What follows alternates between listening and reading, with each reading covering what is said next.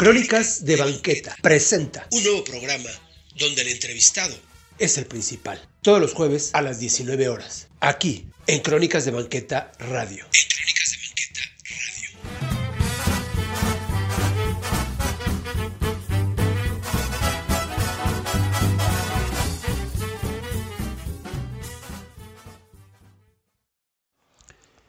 ¿Qué tal amigos? Buenas noches. Pues bueno, un programa más como cada jueves a las 7 en punto. Eh, Crónicas de Banqueta presenta, donde ciertamente el invitado es eh, la estrella principal. Y pues bueno, ahora estamos con, con un eh, pues doctor en la historia. Muchos de ustedes ya lo conocen, ya lo hemos tenido aquí en el programa. Él es Arno Burkholder. ¿Qué tal, Arno? ¿Cómo estás? Buenas noches. ¿Qué tal, Arno? Gracias por invitarme. No, no, gracias a ti por, por, pues, por darnos un poco de tu tiempo. Y pues bueno, ya lo comentábamos, poco la, la, ahora se ha hecho de otra forma y es aquí vía telefónica. Y pues bueno, vamos a, a, a ver, a platicarnos un poquito más de, de quien no conozca a, a, Arno, pues bueno, él es doctor en historia, autor de, de dos libros, una historia del diario Excelsior y pues bueno, coautor de Caras de la Historia con, con Santana. Este, ¿Qué has hecho ahora en esto, pues en esta cuarentena que ya se volvió como 120ena? pues, afortunadamente eh, mi trabajo, de hecho, eh, una de las ventajas de lo que está pasando, si se puede decir así, es que gracias a la tecnología, pues yo he estado en contacto con mucha gente y sigo trabajando. Te cuento que en esta pandemia apareció un libro publicado por el Colegio Nacional que coordinó Javier García Diego sobre eh, las historias de años fundamentales en el siglo XX, entonces apareció un volumen sobre 1976 y en ese volumen pues yo escribí un artículo sobre Excelsior, lo cual pues por supuesto me dio muchísimo orgullo. Eh, también te cuento que este año pues iba a salir un libro mío, eh, ya apalabrado en una editorial muy importante. Ahí sí tuvimos que esperar un poco porque, como seguramente tú sabes, pues el negocio editorial ha pasado por un tremendo problema debido al COVID. Eh, la impresión de los libros, la publicación y especialmente el enorme problema que hay ahorita de los distintos puntos de venta que durante mucho tiempo estuvieron cerrados. Pero yo espero que eso se resuelva pues, relativamente pronto para poder eh, presentar ese libro. Aparte estoy trabajando en un libro nuevo que tiene una cierta relación con eh, el presidencialismo mexicano, no digo más. -huh. Y eh, pues fundamentalmente y afortunadamente he tenido el apoyo de mis alumnos, tanto un curso que tengo, varios cursos que tengo hace muchísimo en Casalam, como una serie de cursos de y pues todo este tipo de cosas pues me permiten tanto seguir trabajando como seguir eh, seguir teniendo proyectos porque eso es siempre lo más importante. Entonces estoy muy estoy muy contento en este momento con lo que estoy haciendo. Qué bueno que eso te ha permitido. Si hemos visto por ahí que luego subes información acerca de los cursos en línea en Casalam exactamente. Que es también así un poquito como ha estado pues subsistiendo todos estos centros, ¿no? Sí, eh, mira, pues lo que está pasando es que, como decíamos, eh, todos tenemos que aprovechar la tecnología. Sí. Eh, es mejor, es más seguro para todos. Y también, pues, te, te presenta otros retos. Tienes que aprender a utilizar el Zoom, el Meet. Tienes que encontrar ahora la manera de dar una clase de una forma distinta. Sí. Eh, pero también eso te permite tener un contacto, si bien distinto, muy interesante con tus alumnos. Es, es otra perspectiva, es otra nueva forma de trabajar y es, es, bastante interesante. Claro, al cual como que nos hemos estado acostumbrando ahora ya, ya más. Sí, es, es necesario acostumbrarnos a esto, no sabemos cuánto más va a durar sí. este asunto de la pandemia. Eh, yo creo que es ya la tendencia a mantener durante bastante tiempo, no sé cuánto, pero bastante. Sí. Eh, y te digo, creo que tiene su lado positivo todo lo que está pasando. Claro, que también precisamente es como a eso vamos. Mira, yo titulé este programa algo así como cómo entender la historia. Un poquito de, de saber, hay veces que, que, que, no, bueno, dice, decía por ahí una, una, una frase del inglés George Orwell, ¿no? La historia la escriben los vencedores. Pero ahora, eh, como que cada persona, cada autor tiene su propia historia, ¿no? ¿Te has dado cuenta? Bueno, creo que lo que está pasando es que eh, en el caso de nuestro país, si bien tenemos un gobierno que intenta concentrar cada vez más el poder, Ey, no le está consiguiendo. Eh, sí hay eh, un espacio cada vez más grande, pues por lo menos para poder contar historias muy distintas a las que intenta contar un discurso oficial. Y eso a mí me parece bastante bien.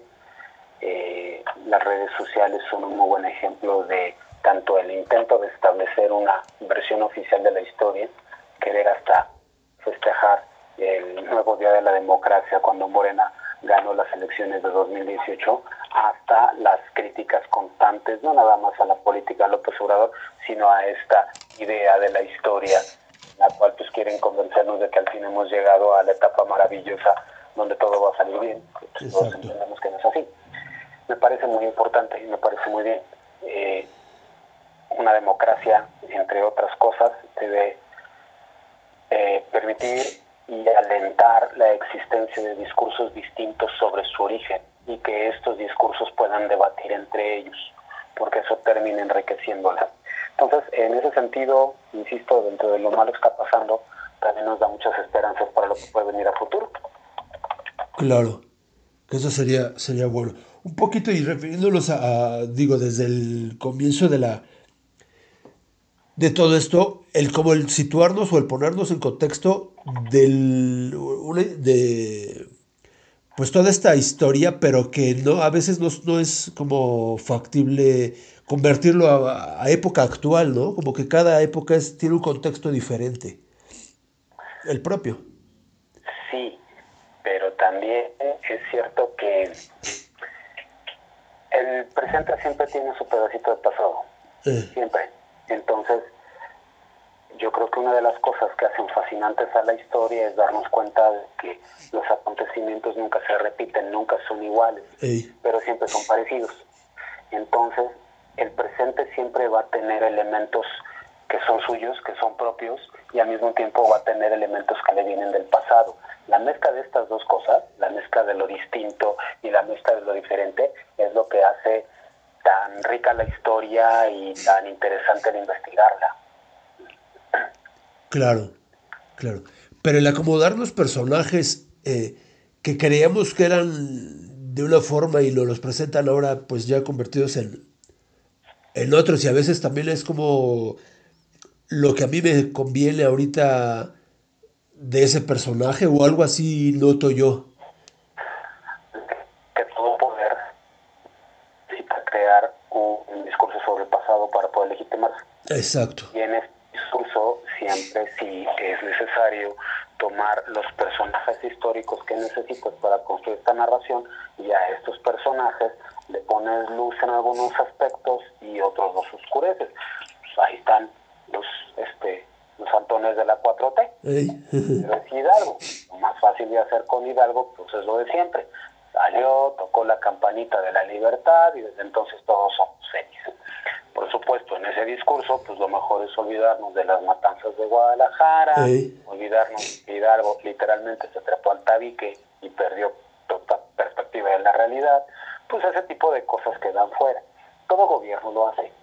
No hay que espantarse de eso. Lo que hay que hacer como historiador es levantar la manita, hacer el aguafiestas clásico y decir, eh, eh, eh, ese personaje que tú estás utilizando para legitimarte tenía muchos otros matices y no debemos olvidarlos, porque, y eso le va a pasar a la 4T en su momento, pues está muy dispuesto a crear este discurso de la corrupción ya no existe, nosotros hemos salvado a la patria, nosotros somos distintos a los demás, etcétera. Y la verdad es que conforme pasa el tiempo, no sé cuánto, pero va a pasar, pues por supuesto ser un momento de la historia de México, yo creo que muy importante sí, pero va a estar lleno de sus matices. Claro. No va a ser tan puro como el discurso oficial nos lo quiere hacer creer. Claro. Y, y en esa parte también involucra pues a los de abajo o a nosotros y divide opiniones, ¿no? Lo que pasa es que si uno pretende crear una historia, digamos, democrática, pues tiene que ser una historia incluyente. Entonces, por supuesto, eh, pues intentas contar una historia donde eh, tengan espacio la mayor cantidad de protagonistas. Una historia que no se quede solo, volvamos al caso de la 4T, a contar la historia de este grupo que se colocó alrededor de López Obrador a partir de 2014, cuando crean Morena, que tuvieron un enorme triunfo electoral. 2015 fue su primera elección, 2018 fue la segunda llegaron al poder. Eh, lo que quieres es una historia mucho más grande. Y entonces quieres una historia de los opositores, quieres una historia de los que pues simplemente vieron los acontecimientos pasar, no participaron en ellos, pero se dieron cuenta de que estos acontecimientos terminaban influyendo en ellos. Pues lo que quieres son perspectivas, porque también eso hace rica una historia. Estamos acostumbrados a creer que la historia pues, tiene que ser casi como los cuentos. Los cuentos normalmente tienen por característica ser tremendamente cuadrados. Queda muy claro el principio, el desarrollo y el final. La historia no es así. La Claro. Es tremendamente abierta, la historia ni siquiera termina. eh, el autor que cuenta la historia, o sea, el historiador, decide de manera arbitraria dónde terminarla, pues porque ya no puede escribir más. Y pues no hay final feliz. claro. Y tampoco hay personajes todos malos y todos buenos. Lo, si pretendes hacer una historia de adultos, tienes que hacer una historia de matices. No hay otra, porque de otra manera eh, vas a tener lec- lectores que a lo mejor van a estar muy contentos si terminas enalteciendo un personaje, pero vas a tener otros que desde el principio te van a decir eso no es así, pues por la simple razón de que la vida no es así, la vida no es blanca o negra, la vida es una infinita gama de grises. Y un historiador pues, debe intentar entender esa infinita gama y en la medida de lo posible contarla. Claro, claro. Y pero en este proceso sí hay esa división y ese fanatismo, el querer defender una idea que quizá del todo no pueda estar mal, pero ahí como dices, es- son ciertos los matices, eh, que también tienen sus partes eh, malas, ¿no? Como buenas, pero también malas. Sí, eh, es lógico, por ejemplo, que pues los que están construyendo ahorita la cuarta transformación intenten imponer su discurso, un discurso ideológico que necesita fundamentarse en la historia de una u otra manera. Eh, Pero como te digo, siempre tiene que aparecer el historiador que diga, oigan, las cosas no fueron exactamente como las están contando. Una cosa es utilizar a la historia para legitimar un proyecto político y otra cosa es investigar la historia para comprenderla y de ese modo ayudar a una sociedad a que se entienda mejor a sí misma. Las dos cosas no son iguales. sí, exacto. Y aquí también vemos otro aspecto muy importante que son los medios, el papel que están jugando. Los medios están viviendo una etapa muy complicada. Primero, eh, el cambio tecnológico que ahí sigue. Este, los periódicos de papel pues, son ya cada vez más, eh, no sé, testimoniales de la época nada más, ¿no? No, ahorita todo el mundo ya se comunica directamente a través de las redes. Luego se están enfrentando otra vez, y mira que hacía mucho tiempo que no pasaba eso, pues se están enfrentando otra vez a un gobierno que quiere establecer un discurso eh, único. único, sí. No es que no fuera la primera vez que pasaba, pero sí es cierto que pues, por lo menos desde los años de Carlos Salinas de Gortari, la prensa se había logrado construir cada vez más espacios, pues porque veníamos de la etapa de la crisis del 82, veníamos de las promesas modernizadoras de Salinas, de las transformaciones mundiales, y en todo eso era fundamental tener una prensa que fuera cada vez más crítica. Va, pasó Cedillo, Fox, Calderón, Peña Nieto, y con los roces que siempre hubo, porque eso es imposible evitarlo, la prensa sí logra hacerse de más espacios, muchos más. Lo que acaba de pasar hoy con López Obrador y la revista Nexos, pues Ajá. es señal de que tenemos un gobierno que no quiere aceptar voces contrarias y pues recurrió al golpe de siempre, el golpe económico, es Sí. nuevo. Eso ha pasado un montón de veces. Le pasó a proceso en los años 70, cuando López Portillo les quitó presupuesto. Le pasó a principios de los 90 al financiero, cuando Salinas de Gortari a cada rato les hacía auditorías, pues porque no lo soportaba. Ah, Les ha pasado a todos, porque al final lo que está ocurriendo es que estos medios quieren seguir siendo críticos porque esa es su función, pero nos encontramos con un gobierno que le cuesta mucho trabajo aceptar esas críticas y entonces pues se le ocurre usar esas medidas creyendo que de esa manera va a poder controlar al medio, cuando Claro. lo que va a ocurrir es exactamente al revés. Claro. Y, y- y en esa época, pues bueno, se podía como silenciar. Le sucedió a Cedillo, por ejemplo, con el periódico Suma. Sí, nada más que Suma en esos años era un periódico que estaba empezando. Empezó. sea, eh, tenía eh, intereses empresariales muy claros con Televisa. Ajá. Hubo también eh, problemas pues, al momento de hacer su cobertura, especialmente sobre el conflicto zapatista del año 94, eh, y, y no lograron consolidarse, no lograron ser un medio importante. Nexos es otra cosa. Ya. Nexos es un medio de más de 40 años. Sí. Nexos es un medio donde mucha de la gente de la 4T estuvieron ahí alguna vez. Sí. Eh, y, y- y, pues Nexus logró construirse una imagen crítica que le ha permitido durar durante tanto tiempo. Es un caso totalmente distinto y pues, yo confío en que Nexus va a salir adelante de esto y esto se va a fortalecer gracias de manera indirecta a la tontería que está cometiendo el gobierno mexicano. Y que por lo pronto los cayó dos años. Eso quién sabe. Bueno. Mira, Aguilar Camín decía hoy en la tarde en varias entrevistas que desde 2018 ellos no dependen de, de este dinero procedente del gobierno. Ya. Entonces eso quiere decir que pues, durante los próximos dos años Nexus puede que tenga problemas económicos, no lo dudo, todo el mundo Sí. lo tiene, pero de eso a que los callen no lo creo. Al contrario, me da la impresión de que van a crecer mucho más, algo que por supuesto al gobierno de López Obrador no le va a gustar. Claro, claro. Y esto de, de silenciar los medios también, que dice se venía haciendo, pero no tan notorio, ¿no? El, el decir, o hablas bien de mí o no hablas. Mira, lo que pasa es que venimos de una etapa, una etapa más cercana, este, historia más cercana, que te digo empieza con Carlos Salinas de Gortari, donde sí también siempre hubo intentos de censura, siempre buscaron tener una prensa que les gustara, pero no era tan fácil hacerlo en un momento en el que el Estado mexicano estaba pasando por una tremenda crisis y la sociedad empezó a exigir cambios.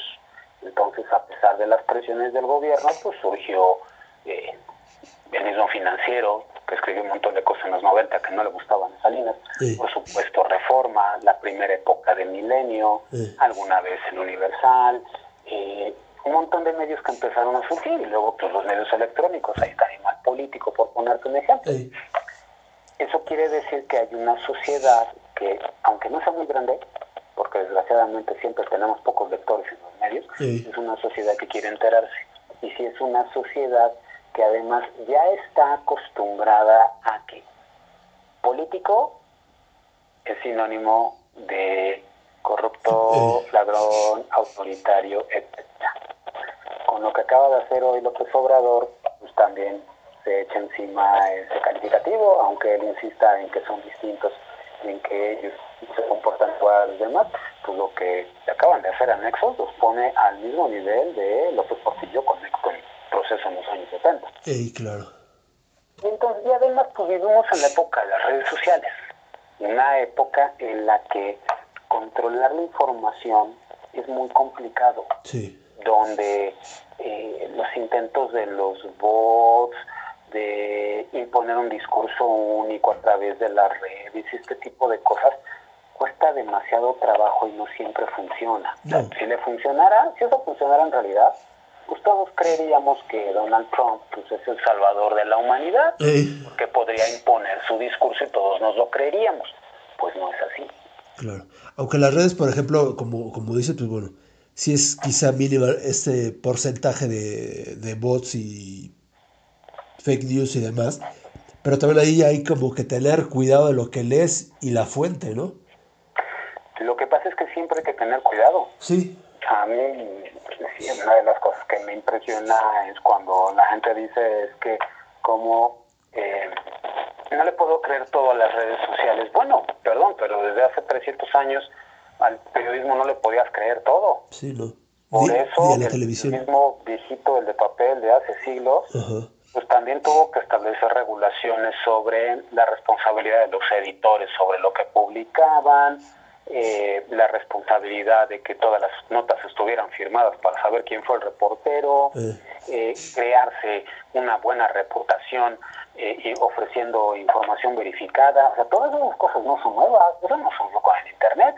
Eso surgió hace siglos. Y lo que pasa es que parece que no nos hemos acostumbrado o no nos acordamos de que todas esas reglas que ya operaban en la prensa escrita, pues tienen que operar en la eh, prensa de Digital. redes sociales, en la Ajá. prensa digital. Exacto. Que lo único, el inconveniente es que no está regularizado. Pues no, y también dentro de lo que cabe es una buena noticia. ¿Eh? Eh, Twitter por lo menos pueda eh, en los tweets de Donald Trump poner, pues esto no es información que pueda hacer lo mismo Instagram, Eh. que eh, sí pueda retirar información claramente tendenciosa, por ejemplo, de grupos de ultraderecha, inclusive racistas, pues es señal de que bien puede pueden los medios empezar a regularse a sí mismos, lo cual sería mucho mejor. No hay un panorama maravilloso, no no va a haber un eh, no va a haber un espacio eh, en los medios donde todo sea absolutamente confiable, absolutamente objetivo, eso no va a pasar, porque no puso ni siquiera en la prensa papel. Pero lo que sí puede ocurrir es la creación de cada vez mayores mecanismos de autorregulación y fundamentalmente que la gente entienda, los que en su compu, en su iPad, en su teléfono están leyendo toda esa información, pues lo primero que hay que entender es que tienes que cuestionar esa información que recibes. No puedes esperar que te lo den todo. No puedes esperar que haya siempre un editor que esté cuidando si el medio es correcto o no. Claro. No va a pasar. También uno tiene la obligación como consumidor de información saber a quién lee. Si te encuentras un portal que se parece a un periódico que tiene una cierta reputación, pues mejor vete al periódico que sí la tiene. Claro. Al final tienes que recurrir otra vez a los medios que tienen muchísimo tiempo, pueden o no ser objetivos, pero son antiguos. Claro. Sabes quiénes son. Ahí está el Universal, ahí está Excelsior, ahí está el Financiero, el Economista, Reforma, la misma Televisa. Exacto. No les creas todo, estoy de acuerdo, pero sí sabes quiénes son y sí sabes que te pueden ofrecer una información mucho más cuestionable y hasta verificable que la que aparece en un medio nuevo, que quién sabe quién es, Sí. y quién sabe si confirmó lo que te está diciendo o no, y del cual sí tienes que dudar todo el tiempo. Claro. Puede resultar tendencioso, ¿no? O inclinado hacia, hacia alguien. Pues es que uno tiene que entender que también así funcionan los medios, así fueron en el pasado, así son ahora y así van a ser siempre. Un medio siempre tiene intereses, eso es lo primero que uno tiene que entender. ¿Eso quiere decir que todos son mentirosos y no puedes confiar en nadie? No. Lo que sí quiere decir es, sé un lector crítico. Date cuenta de que como tiene intereses, pues sería conveniente que así como lees un medio, también te leyeras dos o tres para poder balancear la información. Claro. Claro, entonces hay su, su punto de, de vista. Claro. Las redes han, han abierto muchos debates, muchas confrontaciones. Hay grupos, hay divisiones. Eh, eh, quizá igual así comenzó también la, el- la forma impresa, ¿no? El medio impreso. Sí, totalmente. Eh, por ejemplo, en el caso mexicano, pues la prensa del siglo XIX también sirvió para que los distintos grupos pues, pudieran manifestar sus opiniones a favor y en contra. Eh, recordemos que ya en- en- a mediados del siglo XIX, por ejemplo, la prensa católica pues tuvo su medio Sí. llamado La Cruz, otro llamado El Pájaro Verde, aparte existieron los grandes medios siglo XIX, Monitor Republicano, y pues obviamente eran una prensa que le daba un enorme espacio a los grupos políticos con los que estaban de acuerdo. Pues lo mismo está pasando en la época de Twitter y de Instagram. Simplemente uno tiene que entender eso. Claro. Claro, Y que aquí, por ejemplo, pues bueno, es de forma inmediata, por eso hay esa confrontación, ¿no? Esos grupos. Porque aquí de forma inmediata, pues tuiteas, lo subes y- y apareces de forma inmediata. Eso quiere decir que tenemos que volver al momento de reflexión. Ey, Como bien dices, todo es demasiado rápido. Y pues no, hay que esperarse un momento, hay que reflexionar lo que se está viendo en las redes antes de tuitear, antes de contestar, ¿no? claro, y de darle el famoso retweet, ¿no? Que eso es lo que luego confunde. Sí, pues uno también tiene que hacerse responsable de lo que tuitea y de lo que retuitea. Sí. Sí, eso, eso es súper importante. Pero entonces, ¿crees que, por ejemplo, bueno, las redes se vayan normalizando o, o nos vayamos acostumbrando a que esta información en redes pues sea la que vaya hoy en día? Pues lo que pasa es que ya es, o sea, ya existe, ya está ahí, no es el futuro, es el presente. Ey, Y ante ese presente, la primera opción es creernos absolutamente todo lo que nos digan, la segunda opción es dudar absolutamente de todo lo que nos digan, y la tercera es volvernos un público crítico. Claro, que a veces no lo somos, sino nada más eh, seguimos, ¿no? Vamos uh, como, co- como con los demás nada más sin tener una crítica a nosotros. Hay desde hace tiempo una, un cuestionamiento a eso que dice que el eh, usuario promedio de las redes pues, lee y, y convive con gente que opina exactamente igual. Eh, Eh, que lees los medios en los cuales se refleja la postura que ya tienes de antemano ante los acontecimientos políticos y que eso empieza a crear, dicen los clásicos de la comunicación, una serie de burbujas. Vives en tu mundito donde crees que las cosas son de una manera específica. Pues yo como historiador diría, pues fresh news, mano, porque eso siempre ha pasado.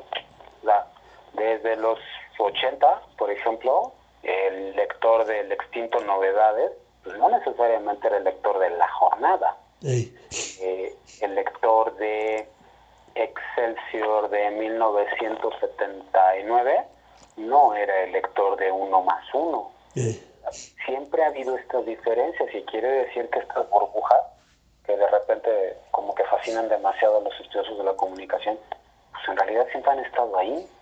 Pues sí, porque siempre hemos querido fundamentar nuestras opiniones y sí hemos querido construir nuestros mundos a partir de lo que creemos. Unos días, bueno, pues hay que abrirse al mundo, ¿no? Hay que darse cuenta de que hay opiniones distintas, de que la gente no tiene por qué opinar siempre como yo y de que mientras más opiniones distintas escuche, podré hacerme un mundo mucho más grande. claro. Pues sí, nada más que no, una cosa es decirlo y otra cosa hacerlo. Y no siempre es tan fácil. Claro, porque hay inmediatez en, en las redes, por ejemplo, pero en esa interacción la gente a veces no soporta el que hayas dicho algo malo o te hayas equivocado en subir una información en cierta noticia, ¿no? Y ha sucedido. Lo que pasa es que las redes son tan rápidas y son demasiado cercanas, son muy personales. Eh, Eh, no es igual a eh, hace 50 años el lector de un periódico X que se enojaba por algo que escribieron y se tomaba el tiempo necesario de escribir una carta, llevarla al buzón, por supuesto este, pagar por el timbre postal, enviarla y esperarse días o semanas a ver si la carta aparecía cada en la sección de correo del lector. Ah, hoy, ah, no me gustó esto, le escribo, este, lo insulto, etcétera, y pum, que se va.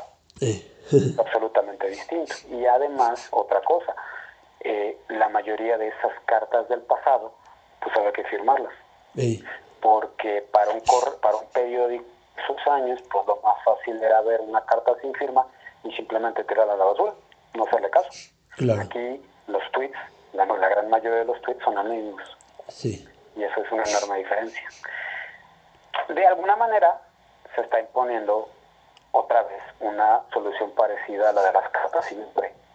Desde que Twitter te permite decidir quién puede comentar lo que estás escribiendo, pues eh, está habiendo un enorme cambio porque pues ya no tienes la necesidad de estar leyendo a un montón de gente que uno, quién sabe quién será, porque no dan su nombre, y dos, pues te insultan con toda liberalidad, pues Sí. simplemente no les das opor- oportunidad de que te contesten.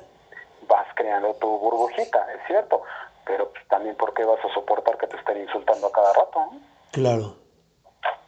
Claro, y que se escondan bajo pues un avatar que no es el suyo, que es un paisaje, un animalito y que no tiene nombre. Son anónimos. Anónimos. Y pues la lógica diría, mensaje anónimo, mensaje ignorado. Claro, Pero entender eso ha costado mucho trabajo, es, es complicado. Y te digo, las redes tan cercanas que pues sí, lo lógico es contestar. Ya después entiendes que no vale la pena, no tiene ningún caso. Con bloquear o con silenciar o con poner la función de pues lo lee solamente quien yo quiero, pues hace más, más sencilla la vida. claro. Afortunadamente ahora ya hay esa esa selección de ver nada más que, que este que lo contesten tus seguidores. Así es. Que lo conteste solamente a alguien que dé nombre. Claro, claro. O como medio, ¿no? Digo, ellos no se preocupan en contestar, sino en pasar la noticia, subirla y, y, pues ya que la lean todos. Exactamente. Simplemente no haces caso a lo demás. Estaba viendo una nota, no recuerdo bien cuál era el caso, pero algún medio estaba ya quitando el espacio de comentarios en sus notas. Ya, Simplemente se encontraron con que si alguien quiere de veras comunicar con nadie, encontrará los comentarios a través de los mails a los directores, eh, la cuenta de Twitter y demás. Pero la sección de comentarios, pues de plano le estaban quitando porque no tenía caso. Estaba simplemente yo tirado por anónimos. claro, claro, no, no le prestas atención.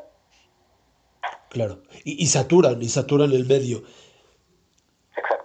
Sí, sí, digo, a veces, por ejemplo, en ocasiones veo noticias por YouTube y ahí la, eh, ves que tienen la oportunidad de mandar mensaje y los lees y si son mensajes que nada tienen que ver con la noticia que está subiendo o pasando y se dedican a insultar o a poner otras cosas. Así es. ¿A ti cómo te ha ido en las redes, por ejemplo, cuando subes, te atacan? Fíjate que yo creo que a mí me ha ido muy bien en la red. Y eso que yo sí, abiertamente critico a este gobierno y, y me parece que es necesario hacerlo.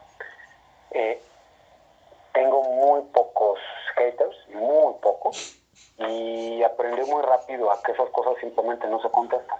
Ey, No les hago caso. Y entonces eso se apaga. sí, Si alguno molesta un poco más, pues se les bloquea y ya. Pero mm, no tengo ni el tiempo ni las ganas de estar discutiendo y mucho menos con un anónimo. Eh, creo que fue lo, lo primero que entendí. Cuando yo me encuentro una cosa así, lo primero que hago es ir al perfil de la persona. Y pues de inmediato te encuentras que no está su foto, que tiene un alias y normalmente va a tener 10 seguidores. ajá, No voy a perder mi tiempo. Bloqueado, adiós. Y lo que sigue. sí, exacto. Entonces, no, la verdad es que yo no he tenido este, esos grandes problemas. Pienso en otros este, intelectuales muy, muy importantes que Sí. sí. durante mucho tiempo sí han sido atacados en los medios y que ya han tomado la decisión de constreñir y, y de eh, bloquear el, el botón que permite eh, los comentarios, ¿no? Claro. Porque ya hartos de todo lo que los han agredido ya durante bastantes años. Pero no, yo afortunadamente no he tenido esos problemas.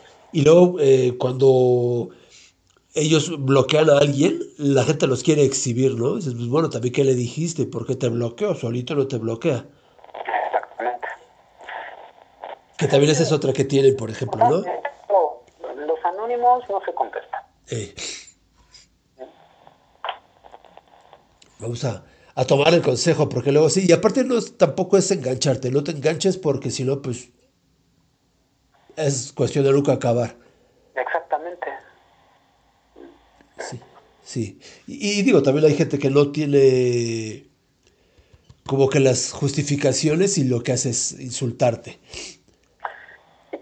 Qué le estará pasando a esa persona, primero para no atreverse a ver la cara y luego pues para pasársela insultando, porque te aseguro que así como te insulta a ti, insulta a los demás. Claro, Algo le está pasando, bloquealo. No pierdas el tiempo. claro. Claro, pues bueno, esto es lo que está pasando ahorita en los medios dentro de la historia, de los cambios que se han estado generando. No sé si sea por consecuencia de la pandemia, antes de o después de. Yo creo que ya existían, ¿verdad? Sí, estos problemas, como te digo, ya existían, muchos son eh, actualizaciones de circunstancias muy, muy antiguas. Eh, de repente en estos medios digitales creemos que todo es nuevo, y no es cierto. El, el medio, la tecnología puede ser nueva, pero se empiezan a presentar un montón de problemas que ya se han visto desde hace muchísimo tiempo atrás y que ya se habían encontrado bien o mal una serie de soluciones a todo eso. Claro. Claro. Pero sí hay que irlos entendiendo, porque todavía no nos hemos acostumbrado, por lo menos en las redes. Pues lo que pasa es que la tecnología siempre nos sorprende y siempre van saliendo cosas nuevas. Eh, Y, y también eso nos ha llevado a vivir en este presente continuo, donde eh, eh, por un lado ocurren cada vez cosas más y más nuevas y por otro ya te empiezas a volver indiferente ante estos cambios. O sea, Twitter no tiene tanto tiempo y pues, ya es algo que pertenece a todas nuestras vidas, ¿no? Ya, ya no podemos vivir sin esas redes y esas amistades virtuales que hemos creado. Algunas pues, pueden ser tremendamente superficiales y otras sí se vuelven auténticas amistades que pueden durar mucho tiempo. claro. Es, es algo que estamos todavía aprendiendo a utilizar. Sí, se hacen como grupos, ¿verdad? Por ejemplo, cofradías a veces, este, en este caso, de que ciertos seguidores, pues bueno, o ciertas cuentas nos seguimos y entonces ya formamos como ese grupo. Claro, porque son todos grupos con la gente con la que tienes afinidad. O sea, vas formando esas burbujas. Pues, no necesariamente son malas. No, Twitter te permite conectarte de muchas formas. No todo es de criticar al gobierno, ¿no? sí, no, no, no, de. ¿no? Sí, ya ves que hay cuentas, digo, puedo decir que la mía no hablo ni de política ni de religión y, y- y así me he mantenido. Es, creo que esta es la primera ocasión así que en la que hablamos de... Pero es como hablar de este proceso histórico sin meternos tanto, ¿no? Como en... Yo decía la gente por ahí, somos más políticos que un político. Pues ojalá si fuera, porque lo que debería seguir, si uno esperara este, algo positivo, pues es que todos saliéramos a votar, Eh, porque es lo que nos corresponde. exacto. Y eso sí sería, ma- o estuviera, hubiera mayor democracia.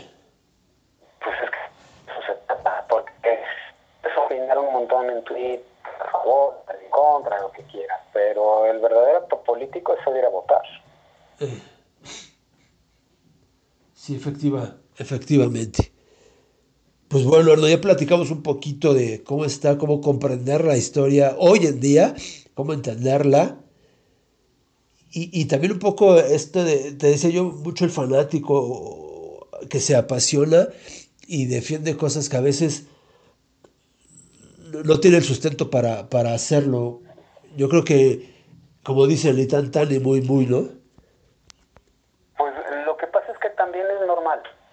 Eh, no es extraño que exista este apasionamiento sobre temas, lo mismo políticos que históricos. Los que siguen insistiendo en que Don Porfirio fue el mejor presidente de México, Maximiliano fue el mejor emperador, eh, Cortés fue el mejor hombre que ha existido en estas tierras. Eh, y, y el mismo que si Santana es el peor de todos. e, e inversa, ¿no? Exacto. Eh, lo que está muy de moda actualmente de es que Juárez fue el peor presidente de todos, Eh.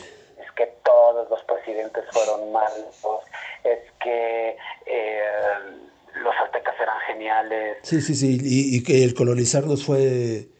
fue Lo peor. que seguimos esclavizados. Exacto. Bueno, eh, son, son discursos muy viejos, no es nada nuevo. Eh, en ese sentido parece como si hubiera una visión de la historia que, que sigue basada en echar culpas, Sí. sigue basada en creer que la vida es de buenos y malos, que hay una serie de malos que en realidad son buenos y que tenemos que demostrarle al mundo y viceversa, ¿no? Cuando Ajá. pues, la verdad es que la historia es mucho más compleja que eso. Claro. Que eso hay que irlo entendiendo y comprendiendo, investigando, leyendo, mil formas. pues implica eh, pues esforzarse por aprender. Ey. Eso es muy difícil. Lo más sencillo es quedarte con una sola lectura y además si te encuentras una lectura hecha de muchísimos adjetivos y muy pocos sustantivos, donde calificar es muy fácil, donde hay la intención de deificar o destruir en lugar de comprender, que pues, se supone que eso es lo que queremos hacer los historiadores serios, pues la verdad es que esos textos pueden ser muy atrayentes Terminan engolosinando.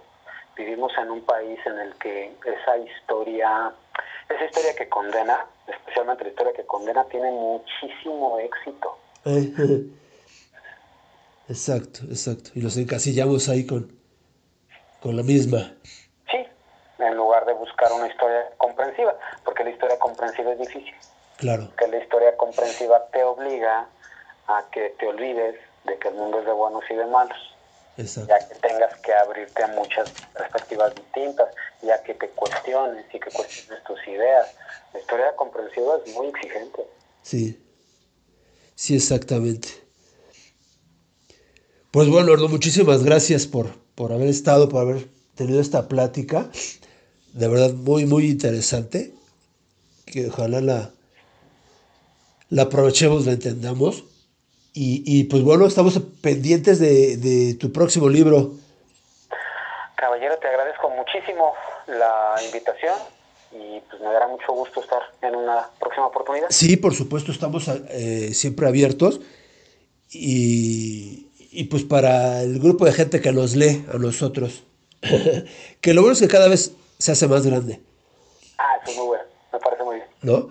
Bueno, Ardo, entonces estamos pendientes de todas tus publicaciones y, y, y de todo. Y pues bueno, a ti te pueden este, seguir por arroba clionáutica en, en, Twitter, ¿verdad? Sí, exactamente, ahí me encuentran en arroba clionáutica. Y ahí estamos este, pues en contacto y nosotros pues con arroba crónica banqueta. Nos despedimos, nos vemos el próximo jueves en punto a las 7. Yo soy Arturo Trejo y esto fue Crónicas de Banqueta.